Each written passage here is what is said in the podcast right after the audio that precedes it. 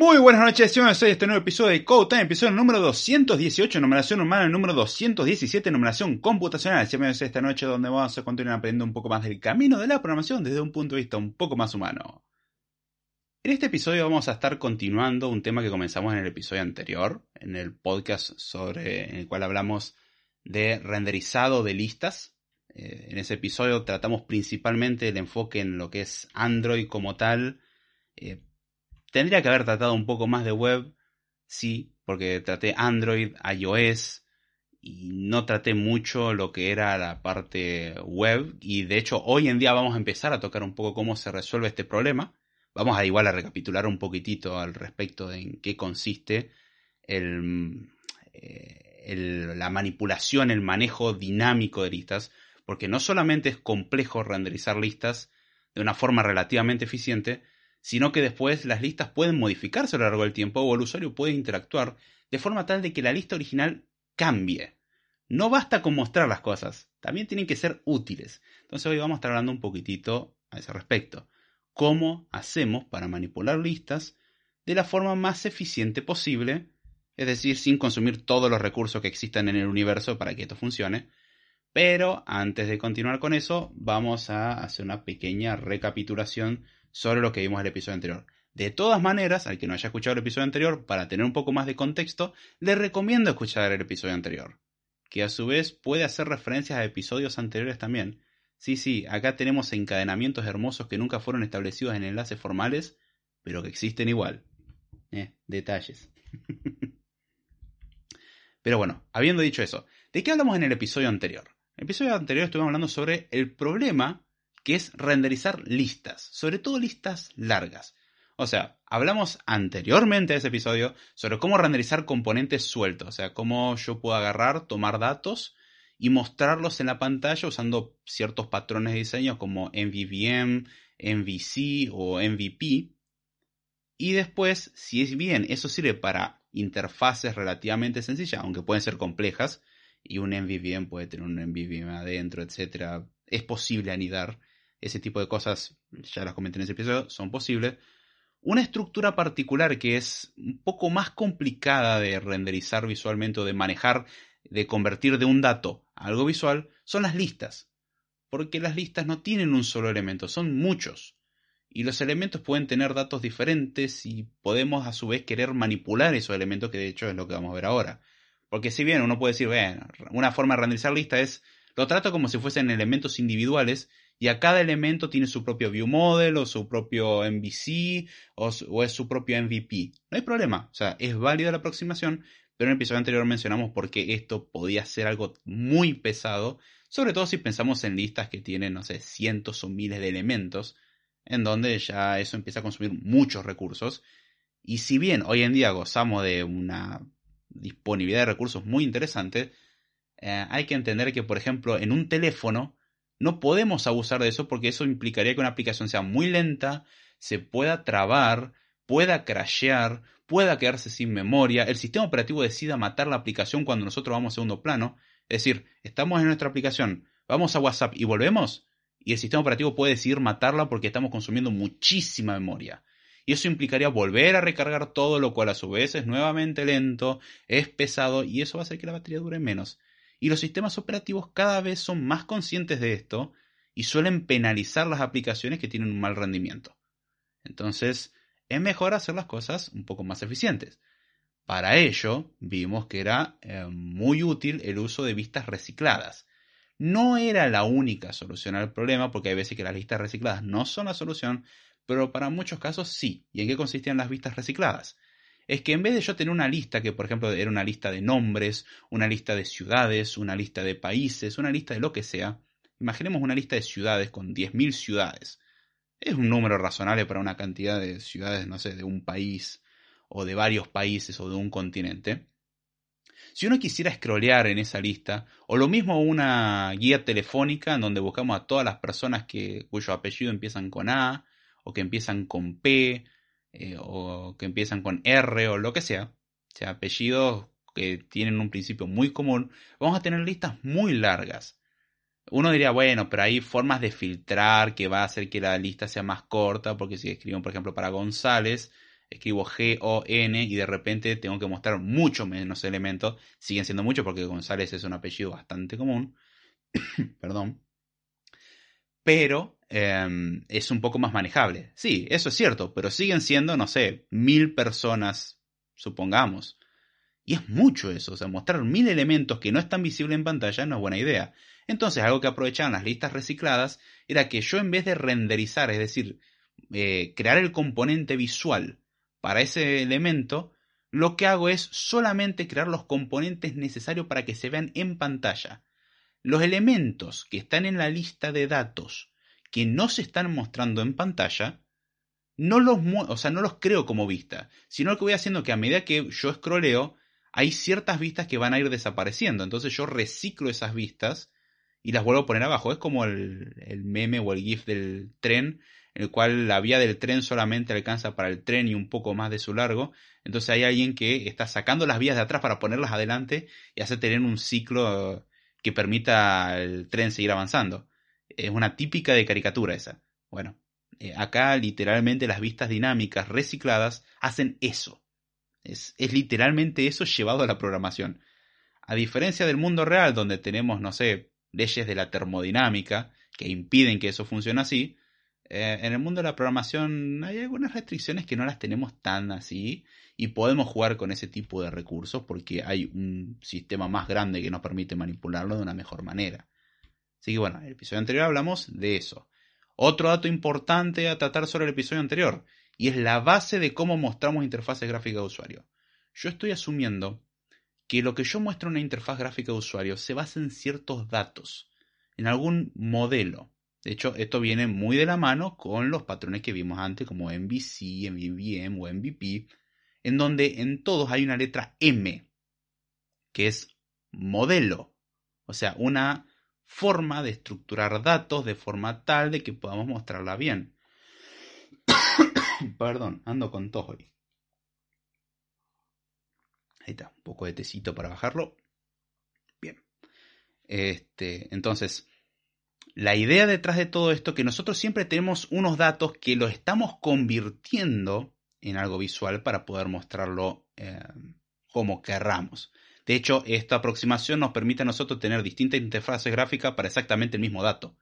Por ejemplo, yo, una persona, puedo decir que tiene nombre, apellido y una foto.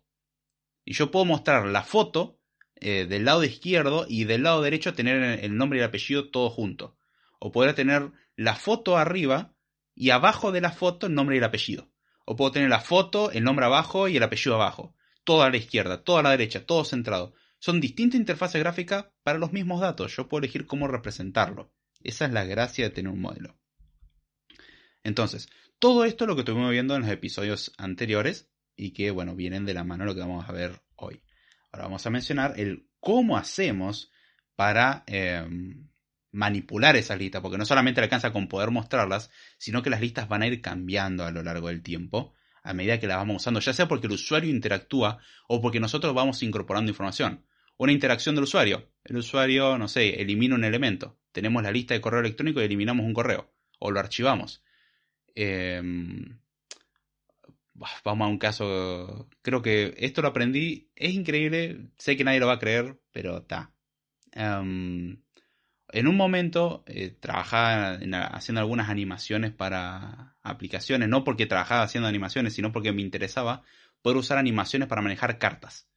Y una de las animaciones se la conoce como la animación de Tinder.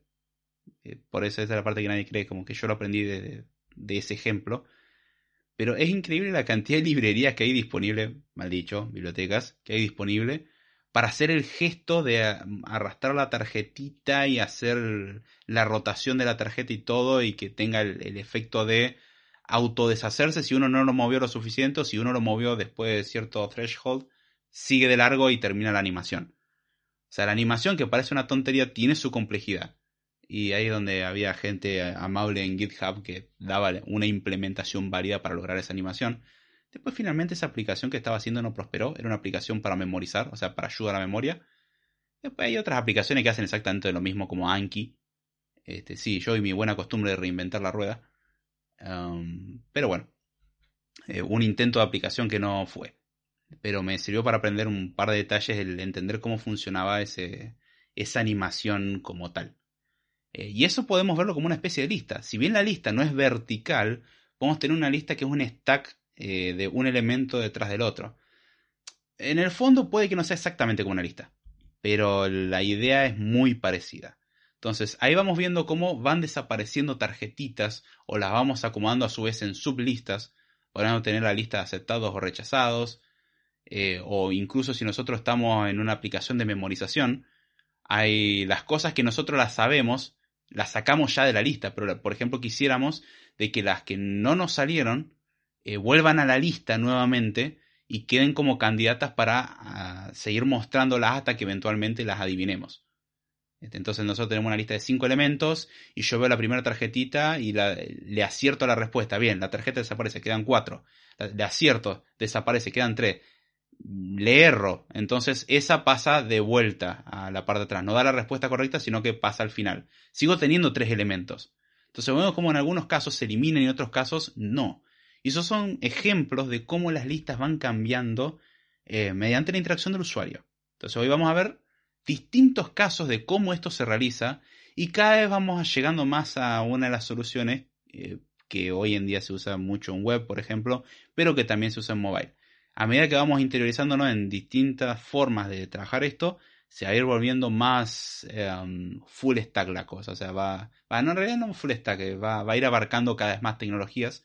Porque es cierto, los ejemplos que di en el episodio anterior eran fuertemente mobile, porque no hay una forma sencilla en web de renderizar listas sin usar alguna herramienta extra o sin tener en cuenta lo que vamos a mencionar hoy. Porque para mostrar una lista en web, renderizar todos los componentes que sean necesarios, ya está.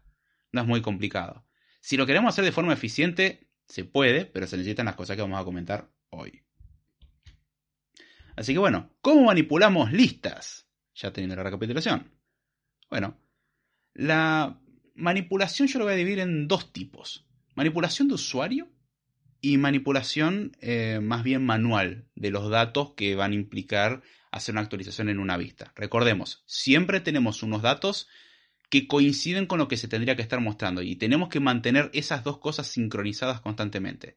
Si visualmente se hace un cambio, yo tengo que hacer ese mismo cambio en el dato. Si yo hago un cambio en el dato, yo tendría que actualizar eh, lo que se está mostrando visualmente, o sea, lo que se conoce como UI Data Binding. O sea, están sincronizados entre lo que yo tengo en los datos y lo que yo tengo en, la vista como tal. Eh, podría yo tener un contador en una vista y, e ir aumentando el contador y aumentar el contador tendría que implicar que yo actualizo el dato en el modelo. Ahora yo puedo agarrar y eliminar el elemento y eso tendría que desaparecer también en la pantalla. Esa sincronización es el UI Data Binding, o sea, el, cómo enlazamos los datos como la interfaz gráfica de usuario. Y bueno, ahora cómo llevamos eso a listas. Ya, ya acá es cuando llegamos a un caso más complejo y más interesante, por lo menos desde mi punto de vista. Porque ya lo anterior era, tenía su complejidad, pero ahora esto se va a otro nivel. Tranquilo, no, no significa que el podcast sea complicado, de hecho vamos a verlo bastante sencillo. Entonces, ¿qué operaciones puede hacer el usuario que tengan impacto en una lista? Bueno, eh, una muy sencilla para entender es una actualización. O sea, como dije, yo tengo Em, dos filas en una lista y una es la cantidad de adultos que va a ir en un viaje y la cantidad de niños que va a ir en el viaje. O puedo tener una lista de gustos de helado o una lista de, um, no sé, tipos de empanada. Entonces yo quiero pedir tres de jamón y queso, una de choclo, eh, una de carne o de helado quiero pedir, no sé, chocolate o frutilla o vainilla, crema americana, lo que sea. Entonces uno puede decir, quiero dos de esto, uno de esto y así. Tenemos listas que tienen steppers, o sea, contadores básicamente. O sea, podemos movernos paso a paso y decir, bueno, quiero tres de esto, entonces toco tres veces el botoncito de más en una de las filas y eso implica que yo tengo que agarrar y actualizar el componente, el dato como tal. Para ese tipo de cosas se suele manipular directamente, o sea, se puede, vamos a ir a la, aproximación naive, eh, que es, bueno, la, yo tomo el modelo, renderizo la vista y cuando la vista modifica algo, modifico el modelo directamente. No me importa nada. O sea, porque lo que estoy cambiando es algo dentro de uno de los datos de la lista. No estoy modificando la lista tal cual. Si bien lo que contiene es diferente en datos, tiene la misma cantidad de elementos. No muto eso. O sea, simplemente visualmente cambio algo. Entonces yo, por ejemplo, en el caso de las vistas recicladas, que es lo que voy a usar como ejemplo, Yo lo que quiero es que la próxima vez que se recicle y se tenga que mostrar esta vista, se muestre el dato actualizado, no quede viejo. O sea, no es que dame 3 de crema americana. Escroleo y vuelvo a scrollear y. ¿Por qué sigue apareciendo uno? Pues yo, yo dije 3. Bueno, justamente lo que hago es asegurarme de que a medida que voy modificando la vista, o sea, le voy dando más, más, más, más, muestro esa diferencia visualmente, a su vez impacto el modelo de datos. Ahora, una modificación más interesante sería, por ejemplo, qué pasa cuando yo hago cambio de orden, o sea, lo que se conoce como el swapping, o hacer un swap, swap, un intercambio. Un switch, no sería un switch exactamente, pero es un swap. Es, tomo dos elementos y los cambio de orden. Eh, clásico, por ejemplo, cuando se tienen dos categorías. Eh, ejemplo, notificaciones. Notificaciones que se muestran y notificaciones que no. En iOS, por ejemplo, uno puede priorizar las notificaciones y decir, bueno, tengo la lista de las notificaciones que se muestran y abajo la lista de las notificaciones que no se muestran, en dos secciones separadas. Entonces yo puedo arrastrar, por ejemplo, una, una, notificación que no se muestra y subirla a la lista de las que sí se muestran y, por ejemplo, decir, bueno, esto que no se estaba mostrando, ahora no solamente quiero que se muestre, sino que es la de más alta prioridad. O sea, la pasé probablemente de lo más bajo a lo más alto. Bueno, eso es cambiar de orden las cosas. Bueno, ese swap implica no solamente, o sea, puede no implicar el cambio del dato como tal. En el caso de la notificación, bueno, probablemente sí. Pero podríamos tener nombres y yo querer reordenarlos. Entonces, bueno, los voy reordenando y los nombres van a seguir siendo los mismos. O sea, lo que hay dentro de cada celda, por así decirlo, es lo mismo. Pero la lista ya no está en el mismo orden. O sea, ahora no es que modificamos el elemento interno, modificamos la lista tal cual era. ¿Sigue manteniendo la misma cantidad de elementos? Sí, pero las cambiamos de orden. Entonces, ¿cómo hacemos para que ese cambio se vea reflejado en los datos? Bueno, generalmente cuando trabajamos con vistas recicladas, eh, suelen brindar mecanismos para soportar estas cosas. O sea, no es que uno lo tiene que implementar todo, sino que se va a llamar a una función a la cual uno se compromete a prestar atención y cuando esa función sea llamada, uno se tiene que encargar de reflejar el mismo cambio que hay en la vista en el modelo. Es decir, cuando uno cambia algo visualmente, automáticamente el sistema llama a esa función, porque internamente la tiene en cuenta, y esa función eh, es la que dice, mira, se cambió, el que estaba en el 3 ahora está en el 5 y el que estaba en el 5 ahora está en el 3, por ejemplo. Y entonces uno lo único que tiene que hacer es actualizar el modelo, decir, bueno, voy a actualizar en la lista de datos el orden, o sea, voy a cambiar el orden, voy a hacer el mismo swap para que se mantengan las dos, eh, tanto el dato como la vista al día. O sea, todo lo que pasa en uno pasa en el otro. Esto no implica cambios internos en, en una de las vistas, implica el cambio, por ejemplo, de orden. ¿Y quién define esa función? Esa función existe y uno se compromete a sobreescribirla entre comillas. O sea, cada eh, manejador de lista dinámica tendrá su propia forma. ¿Cómo funciona esto en web? Bueno, a priori es muy manual. O sea, es literalmente a mano uno tiene que detectar el gesto de arrastrar y qué sé yo. Y manejar el gesto de arrastrar y detectar que uno soltó y calcular en dónde uno se está moviendo. Entonces, en base a eso, uno tiene que hacer todo manualmente. Bueno, en mobile eso normalmente se arregla fácil. Porque tanto el Recycle View como el... Um, las Table Views se encargan de hacerlo. O sea, simplemente avisan, hey, esto cambió de orden. Arreglalo. O sea, sé que los datos estén igual. Em, otra modificación por parte de interacción del usuario sería la eliminación. El clásico swipe o deslizar eh, para eliminar algo o para ocultarlo. ejemplo, aplicación de correo electrónico. Está en la aplicación de correo electrónico y hay correos que uno dice, ah, no lo quiero leer, o esto no es importante, o quiero guardarlo para verlo después y uno hace un desliz, o sea, lo desliza de derecha a izquierda o de izquierda a derecha, dependiendo de cómo lo tenga configurado, y el correo se autoelimina, por ejemplo. O llega un SMS esos de publicidad súper molestos, porque siguen llegando ese tipo de cosas, como, ah, no, chao, te vas. No me interesa tu súper anuncio de tu increíble promo. Entonces uno agarra, va, manda a volar eso. Bueno, ese swipe hace que, por ejemplo, eliminemos un mensaje que está en el medio. ¿Y cómo hacemos con la eliminación? Exactamente lo mismo que como hacemos con el, con el swift, eh, con el, el swap. O sea, el swap permite hacer un cambio de orden. Bueno, el drag to delete, por ejemplo, se lo suele conocer. Es exactamente lo. En realidad, swipe to delete, no drag to, to delete. Y uno lo que hace simplemente es deslizarlo y en ese momento la vista se elimina y se notifica inmediatamente de, hey, acabo de eliminar tal, eh, tal fila, por ejemplo, de la lista, entonces uno tiene que ir a los datos y modificar ese mismo dato para que los datos estén sincronizados. ¿Qué pasa si yo no hago esa actualización? Bueno, como las vistas son recicladas, lo que va a tomar como fuente de verdad es eh, esta fuente de datos, este data source, que es como se lo conoce, por ejemplo, en el caso de iOS. ¿Qué es lo que va a pasar con eso? Cuando se detecta la eliminación de una lista, por ejemplo, que tiene 10 elementos y quedan, eh, no sé, 9, eliminamos un elemento, se va a fijar al data source y va a decir, che, ¿cuántos elementos tengo que mostrar? Porque acabo de eliminar uno, probablemente tenga que mostrar otro elemento. Entonces, ¿cuántos elementos tengo? Y eh, siempre lo consulta por seguridad eso. Dice, no, tenés 10 elementos. Y uno diría, momento, habían 10 elementos, eliminé uno, tiene que haber 9.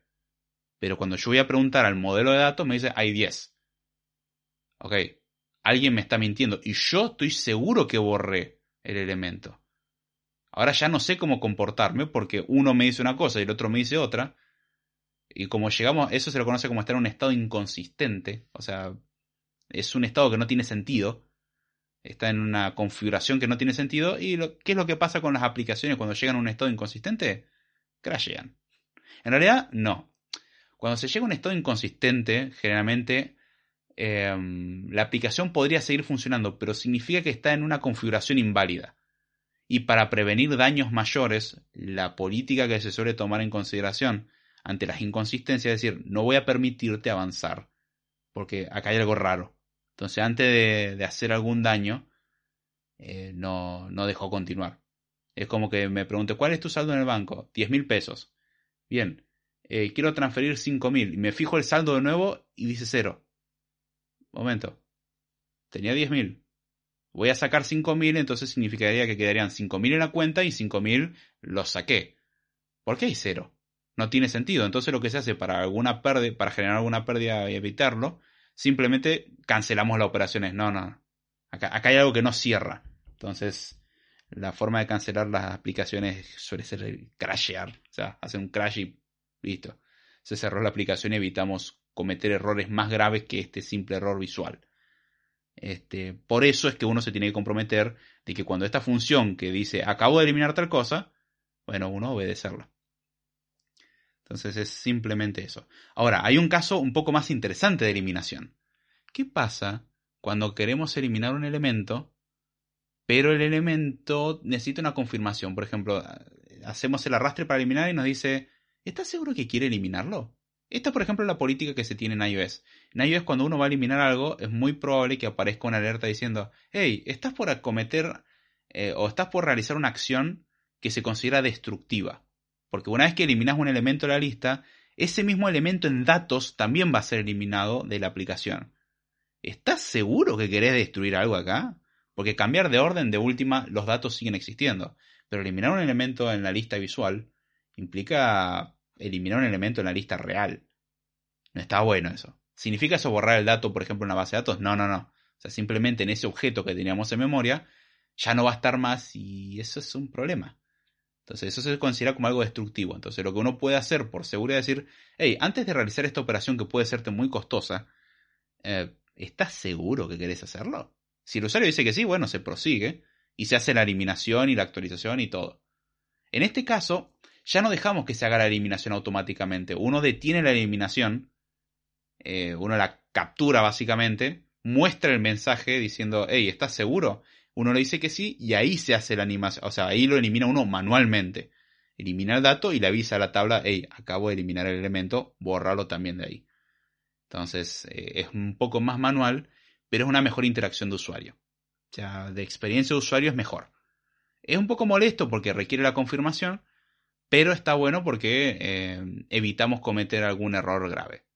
La forma de Android de hacerlo, que también se puede hacer en iOS, porque esto anterior es un poco complicado hacerlo en, Android, lo que hace Android directamente es sacarlo de la lista visualmente y suele mostrar generalmente un toast o una alertita o lo que sea, algo que avise, pero que no corte la, la interacción del usuario. O sea, el usuario puede seguir usando la aplicación sin responder a ninguna pregunta pero la acción no se ejecuta hasta que se deja de mostrar ese mensaje. O sea, clásico.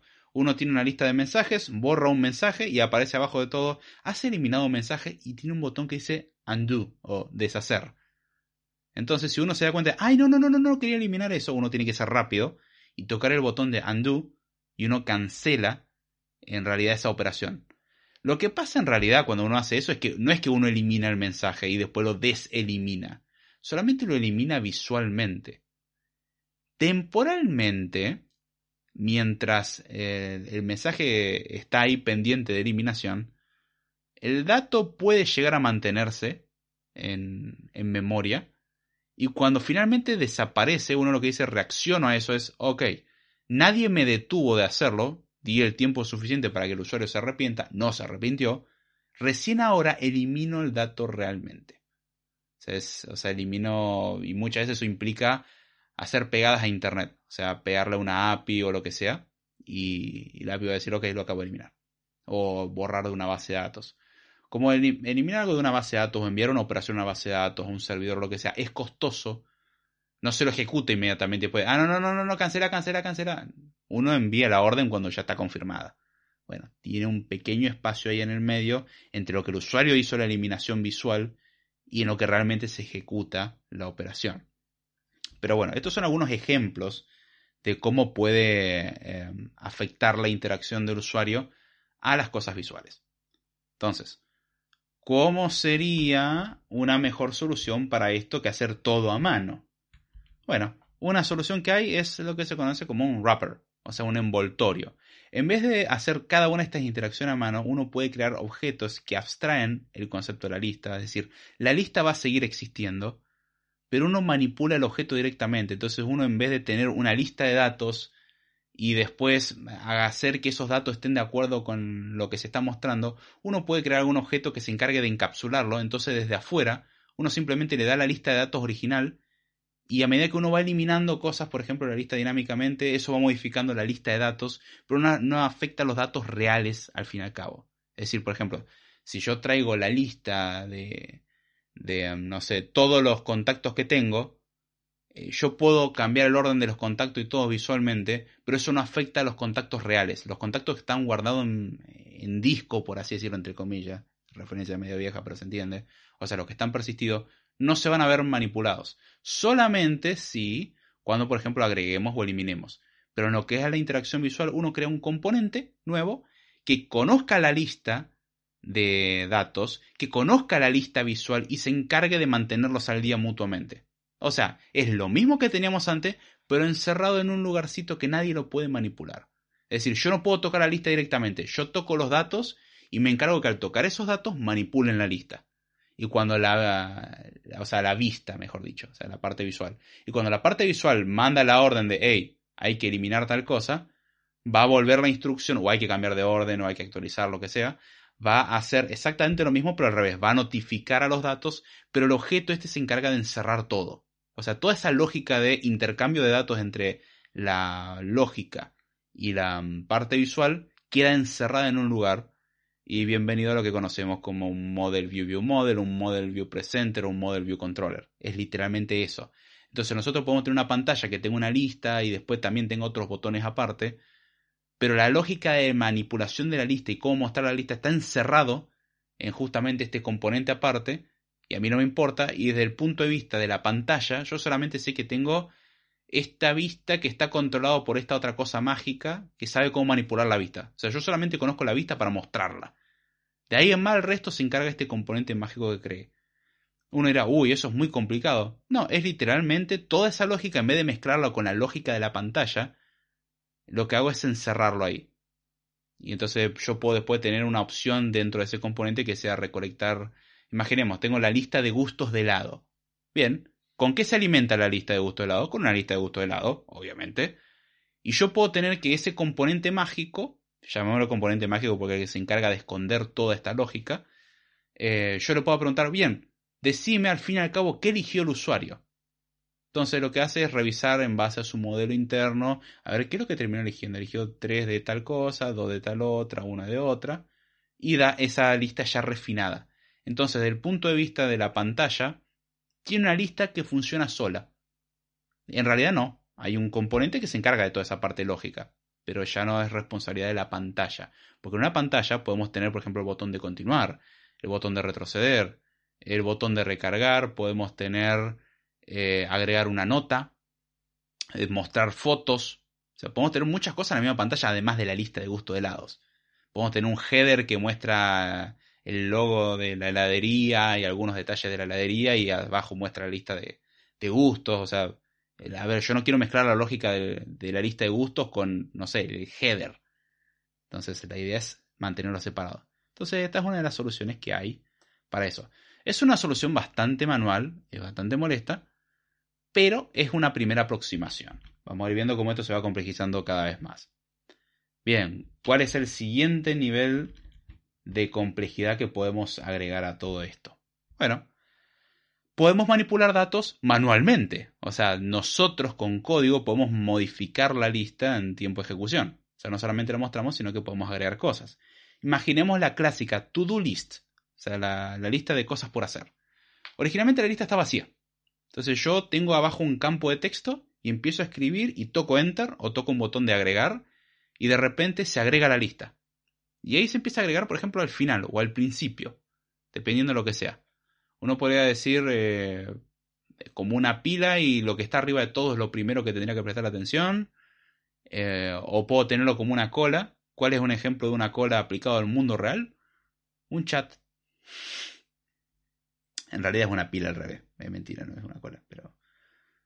Este. Um, un chat es una pila al revés, literalmente. Podemos implementarlo dependiendo de cómo querramos una cola. Eh, podemos tener una cola de cosas por hacer. En el caso de la to-do list sería eso. En el caso de un chat sería una pila, pero pata para arriba. O sea, la pila crece hacia abajo. A medida que vamos agregando mensajes, van agregándose mensajes cada vez más abajo y se va scrolleando eso. Un chat es un ejemplo de una lista dinámica que va agregando un elemento a la vez. La otra persona manda un mensaje, yo agrego un mensaje a la lista. Yo mando un mensaje, agrego un mensaje a la lista. Y así, tenemos dos, de dos lados que vamos modificando la misma lista. En una lista to-do es más sencillo. ¿sabes? Agrego solamente cosas que yo quiero agregar. ¿Sigo teniendo la posibilidad de swapear, de todo lo que dije antes? O sea, ¿puedo eliminar? ¿Puedo cambiar el orden? Sí. Pero acá tenemos una manipulación ya más manual. Sea, ya alguien de afuera viene y dice tenés que hacer tal cosa. No es el usuario necesariamente. Puede ser invocado por el usuario. Por ejemplo, agregar un elemento en una to-do list o en un chat, uno está enviando un mensaje, uno está empezando lo que va a terminar agregando un componente a la lista. Pero, por ejemplo, si es un chat, alguien más puede agregar eh, un mensaje en base a que envió un mensaje. O sea, alguien me manda un mensaje. Yo no soy el que estoy agregando el elemento, pero alguien mandó el mensaje y lo tengo que agregar a la lista, porque si no, no lo veo en el chat. Y esa es la gracia. Eh, ¿Cómo manejamos este tipo de interacciones? Bueno, acá es donde empezamos a tener algunas operaciones muy interesantes, como em, el tema de insertar elementos, eliminar elementos, actualizar elementos. Ya, ya, ya son cosas un poco más eh, complejas, porque hay cosas que pueden cambiar, alguien puede editar un mensaje, algo que ya consideramos anteriormente. Em, uno puede insertar en cualquier lugar eh, algo, por ejemplo en una to-do list tenemos distintas prioridades y en base a las prioridades o se van agrupando por grupitos de tareas, cosas por el estilo puede ser, o distintas columnas, o podemos eliminar elementos. Una agenda también es un ejemplo de este tipo de cosas de la agenda justamente la característica que puede que no se agregue al principio o al final, sino se agrega en algún punto en el medio, o sea, lo que se conoce como una inserción. O sea, tenemos inserciones, eliminaciones y actualizaciones. Bueno, eh, esto es exactamente lo mismo que antes. O sea, son interacciones un poco más complejas, porque antes las interacciones generalmente las iniciaba el usuario en base a manipular directamente la lista. Uno hacía un arrastre para eliminar un elemento o lo arrastraba para reubicarlo sea, tipo un drag and drop o un swipe to delete o cosas por el estilo. O sea, hacer un desliz para eliminar o, o arrastrar y soltar para cambiar de orden las cosas. Esas son interacciones iniciadas directamente por el usuario sobre la lista visual.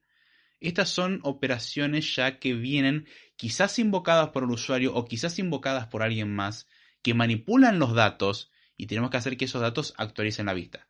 ¿Cuál es la solución? La misma. La diferencia es que en este caso el principio de todo el proceso viene del lado de los datos. Primero tocamos los datos y después tenemos que replicar esos mismos datos en la lista. En el anterior era al revés. Era yo manipulaba la vista y la vista le informaba que había que modificar los datos. Sí, es el orden inverso simplemente. ¿Cómo podemos encontrar una mejor solución a este problema? Exactamente la misma que antes, un wrapper. Alguien que se encargue de ambos lados de la interacción. O sea, haga de lo que se conoce como binder. Cuando la lista visual nos informe de que algo cambió en el modelo de datos, modificamos el modelo de datos. Cuando algún evento externo, por ejemplo, agregamos un nuevo mensaje o nos llegó un mensaje nuevo desde Internet o lo que sea, bueno, ahí lo que hacemos es manipular el dato y luego informar a la vista de que haga exactamente lo mismo, o sea, que replique el cambio. En el caso de las listas dinámicas podría pasar de que, por ejemplo, yo agregue algo al principio, o agregue algo que está fuera de la pantalla. Eso es lo que apunto. ¿Qué es lo que va a hacer la parte visual? La parte visual solamente va a ser notificada de que se agregó el elemento. Y va a decir, ¿qué elemento se agregó? El primero de una lista de 100 elementos y estamos abajo de todo. O sea, el primero no se ve ni ahí. O sea, no, se, no hay que animarlo. Entonces la parte visual solamente es notificada y como detecta de que no hay nada que mostrar de eso porque está oculto, está mucho más arriba o mucho más abajo en la pantalla, visualmente no hace nada. O sea, salió muy barato. O sea, lo lindo es que no, no hubo que hacer nada visualmente. Ahora, si se agregó, por ejemplo, el final de la lista y nosotros estamos justo mirando el final, ahí generalmente hay que insertarlo animándolo. Ahí es donde el motor que se encarga de renderizar la lista automáticamente dice, a ver, se agregó un elemento, ¿cuál? El último. El último. ¿Se tendría que ver si yo tuviese que insertarlo ahora? Sí, se tendría que ver eso. Ah, bueno, no solamente voy a darme por notificado, sino que voy a modificar visualmente, o sea, me voy a encargar de agregar una nueva fila, por ejemplo, a esta lista. Aplica el mismo concepto a cuadrícula o un chat. Literalmente es exactamente lo mismo. Este, sea lo que sea que haya invocado esto, el componente dinámico se suele encargar de solo detectar cuándo tiene que agregarlo o no. Si nosotros lo hiciéramos todo a mano, o sea, en vez de tener vistas recicladas, la vamos metiendo toda una vista así todo a mano, eh, este tipo de optimizaciones no se hacen. ¿Y dónde está la optimización? En que hay casos en donde agregar un elemento o eliminar un elemento, por ejemplo, tengo una lista de mil elementos, y en la pantalla solamente se pueden ver 10 y yo elimino 900 elementos, si yo justo no estoy mostrando ninguno de esos 900 elementos, visualmente yo no tengo por qué afectar al usuario y las operaciones visuales son costosas. Son muy caras en comparación a manipular datos. Manipular datos es barato, pero manipular una vista es algo costoso. Eh, en recursos requiere mucho más recursos. Entonces lo que dice es, a ver, ¿yo tengo que mostrarle al usuario que acabo de eliminar esto? No, porque no está a la vista. Perfecto, no tengo que hacer nada visualmente. Solamente ahora estoy notificado que ya no tengo mil elementos. Ahora sé que tengo 100 eh, elementos porque acabo de eliminar 900. Ejemplo de esto, buscador. Ustedes tienen una lista de cosas muy larga y empiezan a buscar y se empieza a filtrar y achicar y achicar la lista. Hay veces que hay elementos que no están a la vista. Entonces, esos no, o sea, simplemente es como, ah, ok, listo, no existe más. Lo tengo en cuenta, gracias. Y hay cosas que están a la vista. Bueno, es sí, le hace la animación o no y, ya está. Sea, las va sacando visualmente y bueno, va viendo qué cosas sí hay que mostrar en su lugar. Todo esto es muy mágico. Uno solamente da la orden de eliminar tal cosa en tal índice y ya está. A ver, acá creo que hubo una pregunta. Eh, dice, más o menos en cuánto tiempo puedo hacer una pregunta off topic. Dice acá Lucio, puede hacerlo en cualquier momento. En el peor de los casos no voy a responder durante la versión corta que sería esto. Eh, estamos a mitad de camino. Así que yo calculo media horita más y ya, ya estoy cerrando. Si, querés, si aguantás hasta esa altura, aprovechá, hacerla y respondo en vivo. Y si no, te la respondo ya también en vivo, pero eh, probablemente vos estés offline y tendrías que venir a escucharlo después.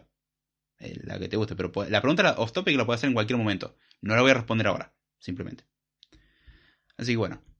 Em, dijimos de que la solución al problemita, esto de la manipulación, termina siendo la misma que antes, o sea, una forma refinada es tener un objeto que se encargue de manipular eh, toda eh, la parte visual y datos, eh, o sea, de encargarse de hacer ese binding, ese, entrelazamiento de cosas, esa sincronización entre lo visual y, los datos en sí.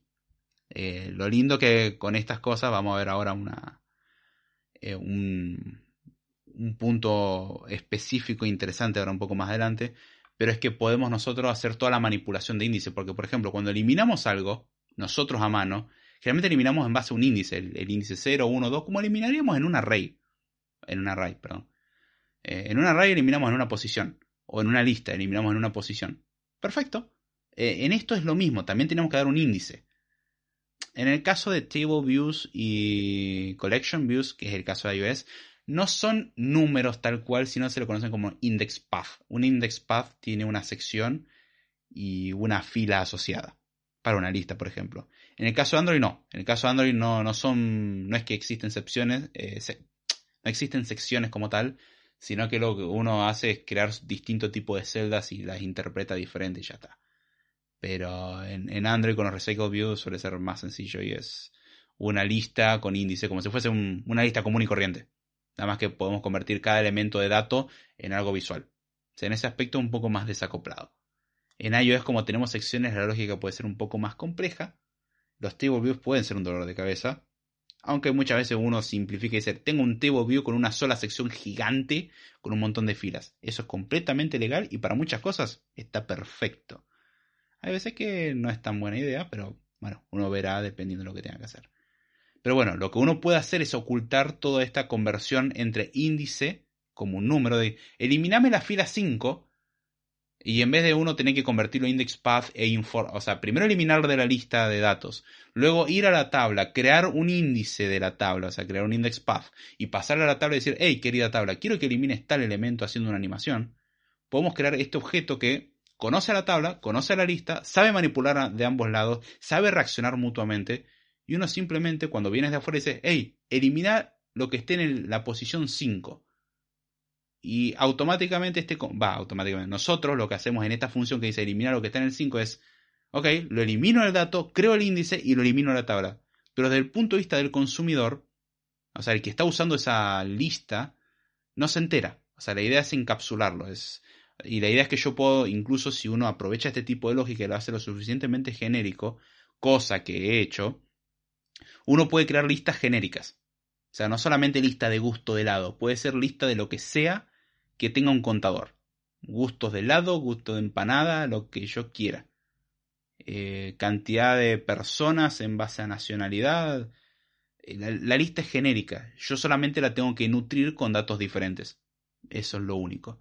Entonces, hacer este wrapper me permite a mí, eh, en vez de tener que hacer una implementación para la lista de gusto de helado, una implementación para la lista de gusto empanada y una implementación para, no sé, nacionalidades, eh, yo puedo agarrar y definir directamente una lista genérica que pueda agregar cosas que se puedan contar.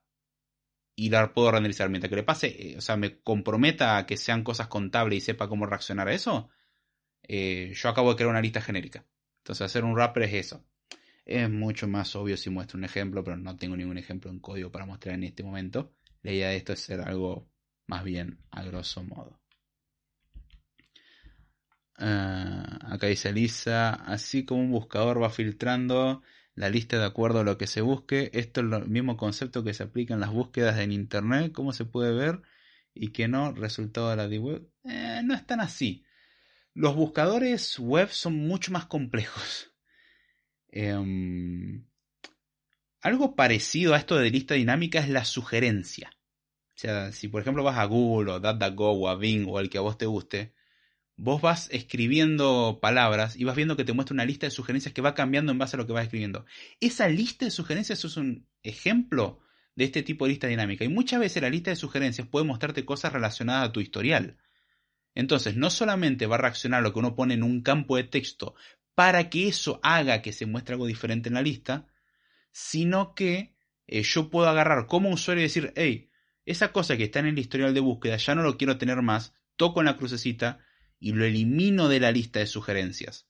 O sea, no solamente el buscador, en base a lo que yo escribí en un campo de texto, que va y le consulta al servidor mágico y viene y le dice, querida lista, ahora son estas cosas las que tenés que mostrar.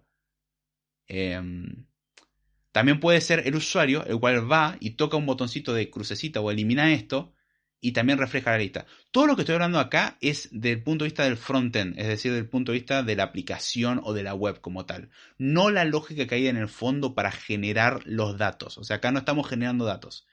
Acá estamos consumiéndolos directamente, o sea, estamos queriendo mostrar una lista de datos. Después esto, si los datos los sacamos de una API, de Google, de, em, de una base de datos, esa parte.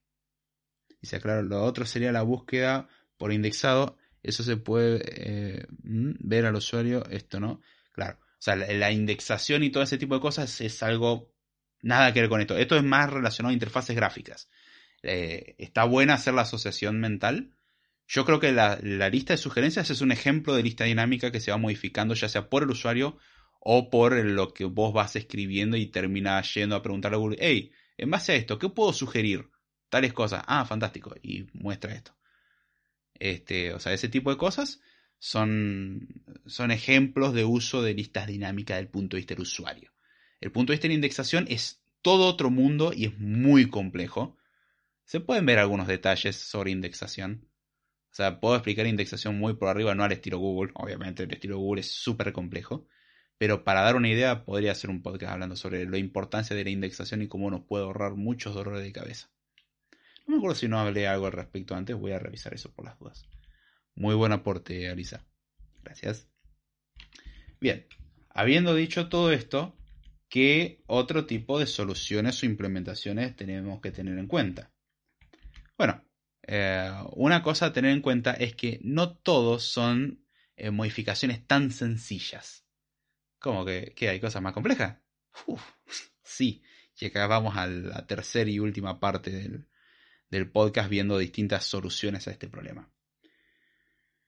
Imaginemos un chat.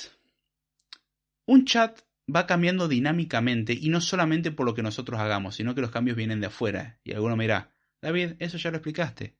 ¿Por qué querés ser redundante? Y no, no es tan sencillo. Porque un chat, imaginemos un chat grupal. Un chat, la fuente de información teórica es de varios lugares. O sea, imaginemos un grupo que tiene 10 personas. Sí, un infierno. Pero bueno, un grupo que tiene 10 personas, ¿por qué digo que es un infierno? Porque la gente suele ser muy indisciplinada. Eh, si la gente se comportara un chat de 10 personas o de 100 personas sería llevable. El tema es que un chat de muchas personas empieza bien, buenos días, buenos días, buenos días, buenos días, buenos días, buenos días, buenos días. Feliz cumpleaños, feliz cumpleaños. Ay, qué insoportable, por favor. Mándenle mensaje directo, no ensucien un chat grupal para ese tipo de cosas. De última uno diga, les recuerdo a todos que hoy es el cumpleaños de Carlos y todos van por interno, hola Carlos, feliz cumpleaños. Gracias Mabel por hacerme acordar. bueno, fuera de la parte anecdótica. Eh, en un grupo, teóricamente la fuente de información viene de varios lugares, por ejemplo 10 usuarios. ¿Significa que van a venir de 10 lugares diferentes los datos realmente? No, generalmente mandamos todos los datos a un servidor, el servidor los concentra y se los manda después a todos de forma actualizada. No es problema. Ahora, en un chat grupal donde se permiten muchas interacciones, uno podría permitir, por ejemplo, la eliminación de mensajes, la edición de mensajes, agregar mensajes. O sea, agregar mensajes es enviar un mensaje. Editar un mensaje es modificarlo. Y eliminar un mensaje es literalmente eliminado en el medio de la lista. ¿Cómo hacemos para que yo, por ejemplo, hoy entro al chat, eh, voy para atrás y vuelvo a entrar al chat? Uno diría, bueno, fácil, requiero la lista y se terminó porque probablemente entre otro chat. Ahora, ¿qué pasa si yo tengo el chat como tal y no sé, estoy chateando por Telegram y de repente alguien me manda WhatsApp? Bueno, vamos a WhatsApp, me muevo a WhatsApp, respondo al mensaje de WhatsApp y vuelvo a Telegram probablemente el chat en el cual yo estaba cambió. Ya sé que esté chateando con una persona o en un grupo. El chat cambió. Y lo que pudieron hacerse los graciosos es que yo justo estaba escribiendo algo y el resto para hacer parecer el ridículo, a mí al menos, dirían, mmm, hey, eliminemos todos los mensajes anteriores así David se asusta. Y sí, bien conspirativo, ¿eh? Entonces yo, justo una de estas personas me escribe por WhatsApp a propósito, para distraerme y que yo vaya a WhatsApp y le responda. Entonces todos empiezan a borrar su mensaje y empiezan a reemplazarlo por otro, a editarlos para que parezca que se decían otras cosas, a pesar de que queda la marca de que quedó editado el mensaje. Pero cuando yo vuelvo al chat, ya no es el mismo, la lista cambió. Recordemos, un chat es una lista al fin y al cabo. Que algunas cosas estén alineadas a la izquierda y otras a la derecha, no lo hace que sea una lista. De hecho, si se fija cómo está implementando, lo único que cambia es eh, para qué lado apuntan las cosas, nada más. Es, podríamos tener un chat simple como el de YouTube, donde hay todo alineado para el mismo lado y se terminó. No, es como los chats de WhatsApp o Telegram que están las cosas a la izquierda o a la derecha dependiendo de quién lo está enviando. Entonces, en ese tipo de chats se hacen manipulaciones más interesantes. ¿Cómo hacemos para refrescar eh, el chat para que esté actualizado? Solución simple. Bueno, borremos todo lo que se está mostrando y volvamos a renderizarlo desde cero. O sea, ¿dónde estabas la última vez? Abajo de todo. Perfecto. Eliminemos todo lo que hay en el chat y mostremos solamente la parte de abajo del chat. Fin. ¿Sí? Eso es legal. Es válido. Es una solución. ¿Por qué no lo considero una solución? ¿O por qué no lo considero la mejor solución? Esto es válido para ciertos casos. Cuando las listas son sencillas y las operaciones son complejas, la lista no necesariamente ser sencilla, pero cuando las operaciones a realizar son complejas, esto puede ser muy razonable. O sea, el agarrar y decir, no, a ver, saber qué es lo que cambió es complicado. Entonces yo lo que puedo hacer es agarrar la lista entera, la tiro a la basura, no los datos, sino lo visual. Digo, ah, bueno, ya la vista quedó desactualizada. Tiro toda la vista a la basura y la vuelvo a renderizar en base a la última posición. Listo. Es la solución desde el punto de vista del programador más sencilla. Porque no tengo que calcular nada. Entonces, listo. Mando todo a volar y se terminó todo. Genial. ¿Por qué no es bueno esto? Porque el renderizar todo de nuevo es costoso. Recordemos, la razón por la cual hacíamos listas recicladas es porque queríamos evitar crear vistas innecesarias en memoria. Ahora, la lógica de detectar qué mostrar y qué no mostrar y rellenar y configurar no es gratis. Cuesta mucho menos que hacerlo desde cero, pero tiene un costo. ¿Por qué? Porque las celdas pueden tener su lógica propia de aceptar o no eliminabilidad, tener indicadores diferentes, tener animaciones. Todo ese tipo de cosas son caras. Son muy caras. Entonces, eh, si bien es más barato que hacer todo a mano, sigue siendo caro el cálculo de qué es lo que se tendría que mostrar. No es óptimo. Imaginemos que nosotros estamos en un chat. Imaginemos que nos llega un mensaje nuevo. ¿Tiene sentido tirar la lista visual a la basura para crear la lista nuevamente? ¿Para crear un mensaje? No, no tiene sentido. Cuando yo salgo de la aplicación y vuelvo, en ese caso tiene sentido. Porque el cambio pudo haber sido drástico. Igual estaría bueno comprobar si es realmente necesario. Porque si uno detecta de que no fue, o sea, el sistema detecta de, hey, no cambió nada, no tengo que refrescar nada, listo. De hecho es lo que va a hacer normalmente. La única forma en que la vista se actualice es porque uno dice, los datos cambiaron. Lista, cambiate. Bueno, en ese caso, ahí sí em, uno tendría que agarrar y, y refrescarlo a mano. Pero si no, por defecto, si uno sale de la aplicación y vuelve y la aplicación no murió, la lista va a permanecer en el mismo lugar donde uno la dejó. Si no es así, sobre todo sucede en Android y es por no manejar bien ciertas cuestiones lógicas. O sea, por no manejar el guardado de estado. Pero ese es un detalle de implementación de Android, por ejemplo. En web eso no es un problema. En web eh, es mágico y funciona, punto. Em, pero bueno, ¿qué pasa con la lista que quedó desactualizada? Eh, si por ejemplo se mandó un mensaje, no está bueno tirar una lista, imaginemos un chat y no sé por qué lo tenemos en una tablet y no sé por qué eh, la lista tiene visible por lo menos unos 50 mensajes. Mira, con la letra chica, ¿eh? Pero bueno, eso implicaría de que yo estaría tirando una lista de prácticamente 50 mensajes a la basura solamente porque tenía que ocultar uno y mostrar otro. Eh, no es razonable, ¿no es cierto? No. Bueno. ¿Cómo se soluciona ese tipo de problemas?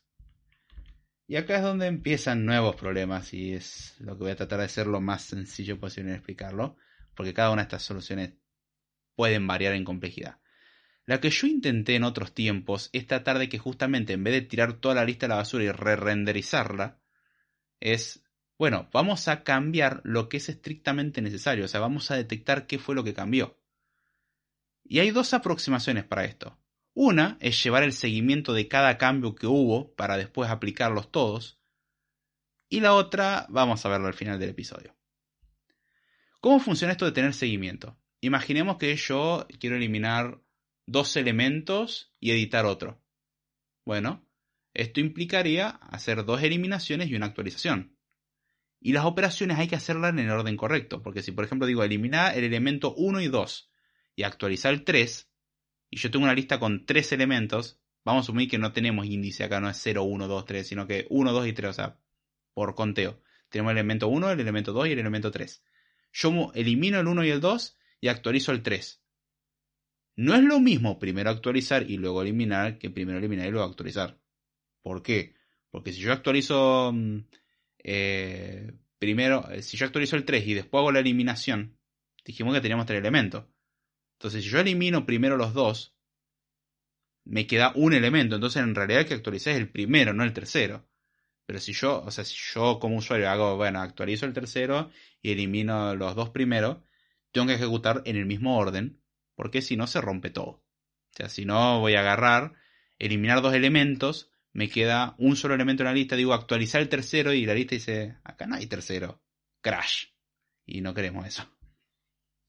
Entonces, lo que uno tiene que hacer es llevar un seguimiento de cada acción que uno va realizando para modificar la lista. Esto haciendo mención cuando uno tiene que hacer muchas modificaciones principalmente.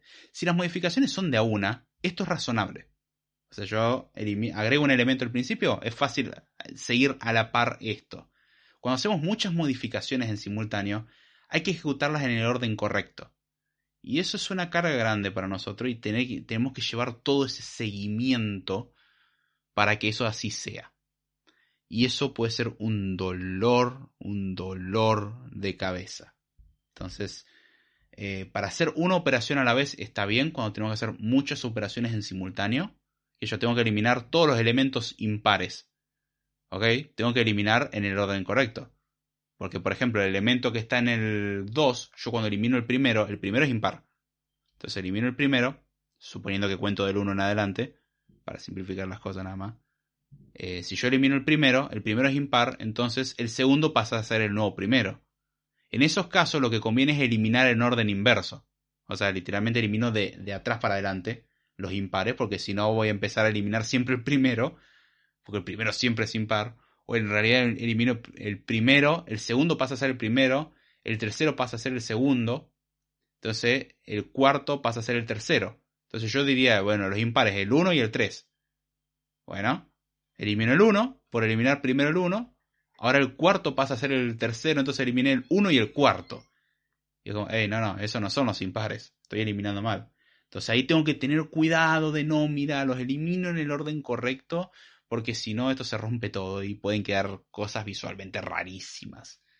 Está bien, ¿quién se pone a eliminar todos los números impares? Es raro, pero puede pasar. Imaginemos la lista con dos categorías y elimino la primera categoría, entonces tengo que colapsar todo eso y elimino toda la primera categoría y tengo que hacerlo con cuidado. Eh, en ese caso, dentro de todo es razonable, se puede eliminar el primero, el primero, el primero, el primero, la cantidad de veces que sea necesario. Pero si tengo varias categorías, tengo que tener cuidado cómo las voy eliminando o ejecutar las operaciones en, el correcto orden. Y eso puede ser un dolor de cabeza. Y yo he hecho abstracciones de eso. Y son, o sea, no son tan complicadas porque me molestaba tener que crear un data source y un delegate siempre para una lista y qué sé yo. Y bueno, ya que quería hacer una lista genérica, quería hacer la lista genérica para lo que quisiera. O sea, dar la información básica y que el resto del sistema automáticamente haga todo esto. Y renegué por mucho tiempo, por muchos meses y con múltiples implementaciones, ejemplos formularios. ¿Quieren ver algo complicado para hacer? Formularios. Hacer formularios es un dolor de cabeza. Hacer formularios es user friendly, o sea que los usuarios lo pueden usar sin tener que pensar mucho. La gente es creativa para meter la pata. Es un dolor de cabeza hacer un formulario con todas las validaciones. ¿Quieren hacer un buen ejercicio? Hagan formularios. ¿Suena tonto? Después intenten que ese, ese formulario rellenarlo con información mal y esa información no tendría que llegarles a ustedes. O sea, ustedes tendrían que validarla antes. Es decir, si el usuario pone, ponga el número de teléfono, 15. Bueno, el sistema no tendría que aceptar ese valor. Porque no es un número de teléfono válido. Ponga un correo electrónico. Eh, ASD. No, no es un correo electrónico eso. Una buena validación de un buen formulario haría esas comprobaciones. Detalle, eh, no mucha gente lo hace. Entonces, eh, mantener un seguimiento de unas modificaciones complejas en una lista a mano es un dolor de cabeza. Y ahora uno diría, ajá, ¿y cómo es con el tema de las bases de datos? Porque esto es algo que usa de hecho mucho Firebase eh, con la Real Time Database o em, lo hace Realm con su base de datos. sea, Realm permite tener una base de datos medio como orientada a objetos. Entonces yo guardo listas de cosas y cosas por el estilo, que muy en el fondo es una base de datos no SQL generalmente. Y, y bueno, el, truco es cómo hago para yo recibir todas esas actualizaciones. Porque imaginemos que yo tengo una, una lista de mensajes. Entonces estoy re feliz con mi lista de mensajes y de repente viene el servidor y dice, querido teléfono, te aviso que de la última vez en la que yo te notifiqué cómo estabas, pasaron muchas cosas. Por ejemplo, se eliminaron estos mensajes, se actualizaron estos otros porque los usuarios acaban de editarlos y hay todos estos mensajes nuevos.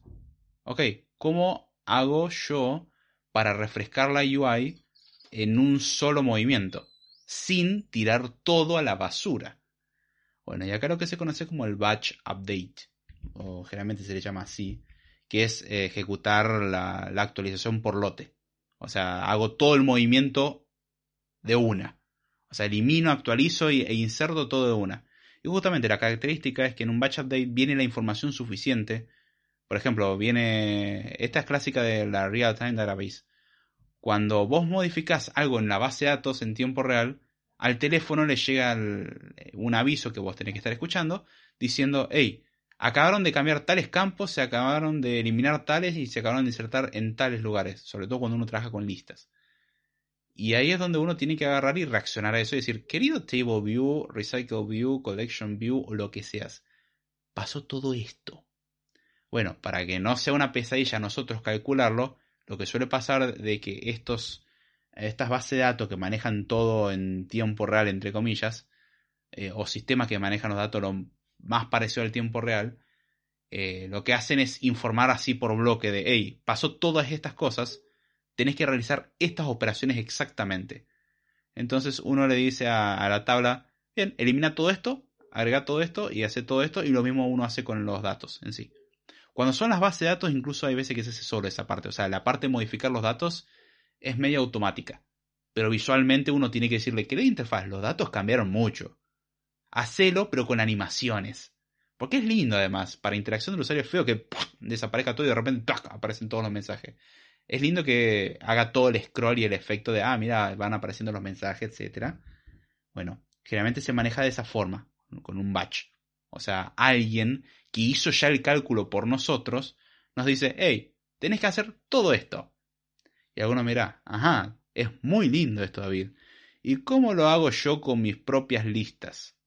Realmente cuando son tus propias listas la manipulación es más sencilla, la cosa se complejiza cuando viene el servidor. Hay veces que hay que razonar y decir, eh, es un costo razonable eliminar todo. Hay veces que puede pasar que uno pueda asumir que un chat no puede eliminar mensajes y un chat no puede editar mensajes. Entonces lo único que uno tiene que hacer es agregar mensajes. En ese caso la interacción es mucho más sencilla. Lo que tengo que fijarme cuál es el último mensaje que tengo yo y decir, bueno, de ese mensaje en adelante, querido servidor, dame todo. Y uno se trae esa lista y la agrega. Y entonces uno va manteniendo a la par lo que hay en el servidor con los datos locales y con los datos locales uno crea el modelo y con ese modelo lo actualiza en la interfaz gráfica. O sea, hace todo ese circuito. La interacción es más compleja en ese caso. Pero bueno, cuando trabajamos con modificaciones muy complejas, lo que suele haber es algún intermediario que hace un batch update. Sobre todo cuando trabajamos en, eh, con ciertas APIs de, no sé, Google, Microsoft, cosas por el estilo, u otros software as a service, etc., eh, suele trabajar de esa manera. O sea, se suelen hacer esas modificaciones así más um, por lote, que ya nos informa todo lo que hay que hacer. Entonces uno no tiene que calcular nada y nos quita mucho dolor de cabeza. ¿Cuál es la desventaja de esta aproximación? Que uno se acopla a esa lógica. O sea, uno se engancha a esa lógica de cómo, o mejor dicho, uno se acopla a la implementación de la base de datos, o sea, dependo de la base de datos, y eso no es tan buena idea. Para un principiante puede jugar, no está mal, pero si uno quiere hacer un software que escale, o sea, un software que sea fácil de modificar a futuro, eh, no es tan buena idea. Entonces, de última, una abstracción, o sea, crear una estructura equivalente que nos informe los inserts, los deletes y los updates y uno haga, lo que haga es copiar esos datos de, che, hay que hacer todo esto, y si algún día cambio de proveedor de base de datos, tengo que encargarme de hacer la conversión del nuevo proveedor a esta estructura de insertar, eliminar y actualizar, y se lo informo al, a, la, parte visual, y, o sea, la parte visual se mantiene igual, lo que cambió es quién me daba los datos, nada más. Eso sería algo más eh, flexible. Se usa en ciertos contextos y de hecho, y acá es donde vamos a finalmente la última parte y con esto cerramos por hoy, a la parte corta al menos. Eh, quiero marcar esta parte del episodio. Y de hecho, existe una forma más declarativa, porque hasta ahora, si prestamos atención, todas las formas de trabajar es nosotros damos la orden, obedeciendo lo que nos dice la interfaz gráfica o obedeciendo lo que alguien nos informa un dato y nosotros a mano decimos, querida vista, elimina tales cosas, mostra otras, actualiza estas otras, o la vista nos informa a nosotros, querido dato, por favor, elimina tal cosa. O sea, nosotros estamos metiéndonos en el medio y comunicando ambas partes. O sea, nosotros tenemos no solamente conocimiento de la vista en parte, nosotros no solamente tenemos conocimiento de los datos en parte, sino que tenemos que encargarnos de hacerlos interactuar. O sea, los datos no, interactúan con la parte visual. Nosotros somos los intermediarios que indicamos cómo hacer las cosas de ambos lados. Bueno, eso es algo imperativo. ¿Por qué? Porque uno da la orden. O sea, de última alguien me puede avisar, pero yo soy el que propago esa orden. Yo soy el que termino ejecutando en reacción a algo más. La solución declarativa consiste en que uno no dice lo que hay que hacer, sino que las cosas se hacen. O sea, yo digo qué es lo que quiero e internamente magia. Más o menos. En realidad la magia no existe y hay cosas muy ingeniosas para lograrlo. Eh, pero bueno, eso de hecho vamos a ver un poco más en profundidad cómo funcionan en el episodio que viene. Pero bueno, la idea es que yo tengo, o sea, para que esto funcione en la forma declarativa, yo tengo que ser capaz de dos cosas. Yo sé que tengo una lista. Perfecto. Yo tengo que ser capaz de distinguir un elemento del otro de la lista para saber quién es quién, básicamente. Por ejemplo, tengo una lista de animales. ¿Qué animales tengo? Perro, gato, hámster, eh, no sé, rana. puede ser. Eh, puede ser mascota o animal en general. Supongamos que tenemos perro, gato y hámster para simplificar la cuestión. Yo tengo que saber distinguir entre el elemento perro, gato y hámster. Ahora, yo podría tener una lista de mis mascotas y yo puedo tener dos perros, un gato y cinco hámsters. Porque no sé, me encantan los hámsters. Y tengo también varios perros porque me gustan los perros y me encantan los gatos también. Y de alguna forma coexiste todo eso sin problema. Vamos a imaginar un mundo feliz con eso. Entonces, yo tengo que ser capaz de identificar cada uno de los elementos. Porque, por ejemplo, yo puedo tener. Me, me olvidé cuántos, gatos, cuántos perros dije que tenía, pero por ejemplo, vamos a los hámsters. Tengo cinco hámsters. Y cada uno tiene distintos nombres. A uno lo llamo semillita, a otro lo llamo doradito y así. Yo tengo que ser capaz de distinguir un hámster de otro. ¿Sí? Y bueno, ¿cómo hago eso? Yo tengo que tener alguna forma de identificarlo. Ahora, un hámster puede tener distintos datos. Por ejemplo, colores, edad o nombre. De repente, semillita lo llamo semi, porque me gusta más semi. Eh, me acostumbré a decirlo así, siempre por diminutivo, y bueno, quedó semi. Es medio raro, pero está, es válido. Entonces yo tengo que modificar el hámster, ese en particular, que antes era semillita. Entonces yo tengo que encontrar alguna forma de identificarlo de forma única. O yo puedo cambiarle la edad al dato del hámster. Porque, no sé, el tiempo pasa y el hámster envejeció. Entonces yo tengo que agarrar y no solamente poder identificar al hámster, sino poder decir, dados dos instancias del mismo hámster, decir si tienen el mismo dato o no. O sea, si la información que hay en una o en otra es el mismo. O sea, yo tengo dos fichas de datos de, de semillita y semillita en una ficha dice que tiene un año y en otra ficha dice que tiene dos años. No sé cuánto viven los hámsters, lo siento. Eh, vamos a un perro. Tengo un perro llamado Lassie. Sí, soy recreativo, como podemos observar. O, Firulais, como le guste. Firulais, vamos a seguir el, meme. Eh, tengo a Firulais y yo tengo una ficha médica de Firulais cuando lo llevé al veterinario que dice que tenía un añito y tenía tres vacunas. Y ahora tengo una ficha médica que tiene ya 5 años y tiene 15 vacunas. Fantástico. Eh, yo tendría que ver de poder distinguir, primero yo tengo un montón de fichas eh, de veterinario, de, porque tengo, recordemos, varios perros. Entonces, yo tengo que saber identificar las de Firulais. Las de Lassie son otras. O sea, yo tengo que saber identificar los Firulais, que son el mismo perro. Pero las fichas tienen información diferente sobre el mismo perro. Entonces, no solamente me alcanza a mí con distinguir entre de qué perro estoy hablando, por ejemplo, o de qué hámster estoy hablando, o sea, de qué elemento de lista estoy hablando, sino que tengo que identificar si la información que tienen es la misma o no. Y con esos dos datos, a mí me alcanza para que magia suceda en el medio y se pueda renderizar automáticamente y si yo agrego un elemento o lo elimino, se calcula solo. De hecho, si tenemos estos datos y los juntamos, por ejemplo, con la aproximación anterior, hay mecanismos, de hecho estaba viendo la implementación de uno antes de hacer el podcast hoy, porque voy a tener que hacer algo parecido para un trabajo. Eh, un motor de renderizado un poco más sencillo, pero al fin y al cabo voy a tener que hacerlo. Em, pero bueno, la idea es que eh, lo que uno hace es decir, yo tengo la lista original que se está mostrando en pantalla y tengo esta nueva lista de datos. Y yo se lo paso a una calculadora mágica, que todavía no le vamos a dar nombre, y que toma las dos listas y me dice a mí qué es lo que tengo que hacer para convertir la lista 1 en la lista 2. Puede darme la lista de operaciones óptimas, o sea, acomoda las operaciones de forma tal de que sea lo más económico posible, o no le importa nada y me dice, elimina todas estas, agrega todas estas y, actualiza todas estas. Entonces, si tengo una lista de mil elementos, puedo decir, hey, solamente tiene que cambiar dos datos. Y entonces yo le paso las dos listas con mil elementos dice, che, elimina el último porque el último ya no está más.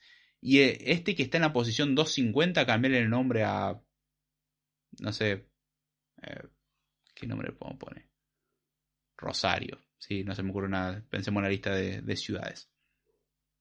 Como estaba mal escrito y lo cambiamos. Antes estaba con la R minúscula, alguien hizo un typo y ahora R mayúscula. Listo, corregido. Fantástico.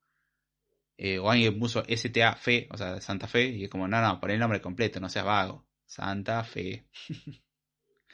Em, la provincia donde estoy. Entonces, yo podría eh, agarrar y querer informar esas dos actualizaciones, pero yo tengo la lista entera, entonces yo lo doy a este mecanismo mágico de, hey, toma la lista que se está mostrando ahora, toma la lista con los nuevos datos y en base a, a que cada elemento puede diferenciarse de otro y se puede decir si dos elementos del mismo tipo, que tendrían que ser lo mismo, tienen realmente los mismos datos o no, e internamente calcula diciendo, hey, elimina un elemento y actualiza este otro. Y nos da justamente la actualización por batch. O sea, nos dice, hey, inserta tales cosas, actualiza tales otras, o elimina tales otras. Puede que no haya que hacer nada. O sea, diga, eh, no, está todo perfecto, está en orden, no no hay que ejecutar acción. Y eso es una muy buena abstracción. O sea, eso ya hace todo mucho más sencillo, porque yo simplemente paso listas de datos y esto me dice a mí, eh, sí, tenés que hacer estas cosas. Yo no tengo que calcular nada, se calcula solo. ¿Por qué? Porque yo puedo asumir de que cada elemento es distinguible. Eh, los elementos del mismo tipo o del mismo elemento puede ser distinguible de los demás. O sea, puedo garantizar la unicidad. ¿sí? No, no existen dos personas con el mismo nombre, por ejemplo, y que sean personas diferentes y tienen el mismo nombre, por ejemplo, podríamos decir que son la misma persona. En el mundo real no funciona así. Pero, por ejemplo, yo tengo dos autos y si tienen la misma patente, yo tendría que decir que es el mismo vehículo. Repito, en el mundo real es más complicado porque existen cosas ilegales. Pero supongamos que el mundo es legal y todo funciona bien. Si yo tengo un auto, tiene una patente y después busco, o sea, me encuentro esa misma patente, tiene que ser el mismo auto. Puede que el auto haya cambiado de color, lo haya pintado diferente, eh, le haya puesto más asientos, le haya sacado los asientos, tenga distintos neumáticos, pero el auto es el mismo. O sea, la entidad es la misma, cambian algunas características externas. Bueno, esos cambios son los que yo tengo que poder identificar si son iguales o no. O sea, yo tengo una foto del auto y la misma foto del auto un año después y te voy a decir, ¿el auto está igual o no? Bueno, y además, ¿este es el mismo auto o es otro auto? Porque que se vean iguales no significa que sean iguales. Entonces, todo eso y mucho más, el cómo funciona esto, en el próximo episodio porque si no me estoy extendiendo mucho y creo que voy a cansar a todo el mundo. O sea, no quiero saturar, quiero que se vea lo complejo que es. Y estoy pensando en cómo encarar el siguiente episodio, si hablar directamente de una tecnología que ya lo resuelve y cómo lo hace y que en realidad se extrapola a los demás. Que sería o React o mm, Jetpack Compose o eh, Swift UI. este, que justamente maneja esto. El, cómo se calcula la inserción, eliminación, actualización, pero prácticamente sin interacción del usuario. O sea, cómo renderizar de forma declarativa cosas. Capaz que haga uno genérico y después hago uno específico de cada tecnología, si interesa. Ya veré cómo lo resuelvo la semana que viene. Pero bueno, a grosso modo la forma declarativa, no voy a entrar mucho en detalle porque es complejo de explicar. Es sencillo en funcionamiento desde el punto de vista del programador. O sea, es como, eh, le paso los datos y magia. En el fondo pasan muchas otras cosas y voy a explicar un poco más en detalle cómo pasan esas cosas. Pero bueno, la, programación declarativa para hacer interfaces gráficas de usuario va a ser probablemente el tema del siguiente Code Time. Así que recapitulando, y si quedó alguien en el chat, empiezo a responder las preguntas de la versión em, larga nuevamente, o sea, el off topic. Este, lo que dijimos hoy es, no basta con mostrar listas, las listas se basan en datos, eso es lo que concluimos hasta el episodio anterior.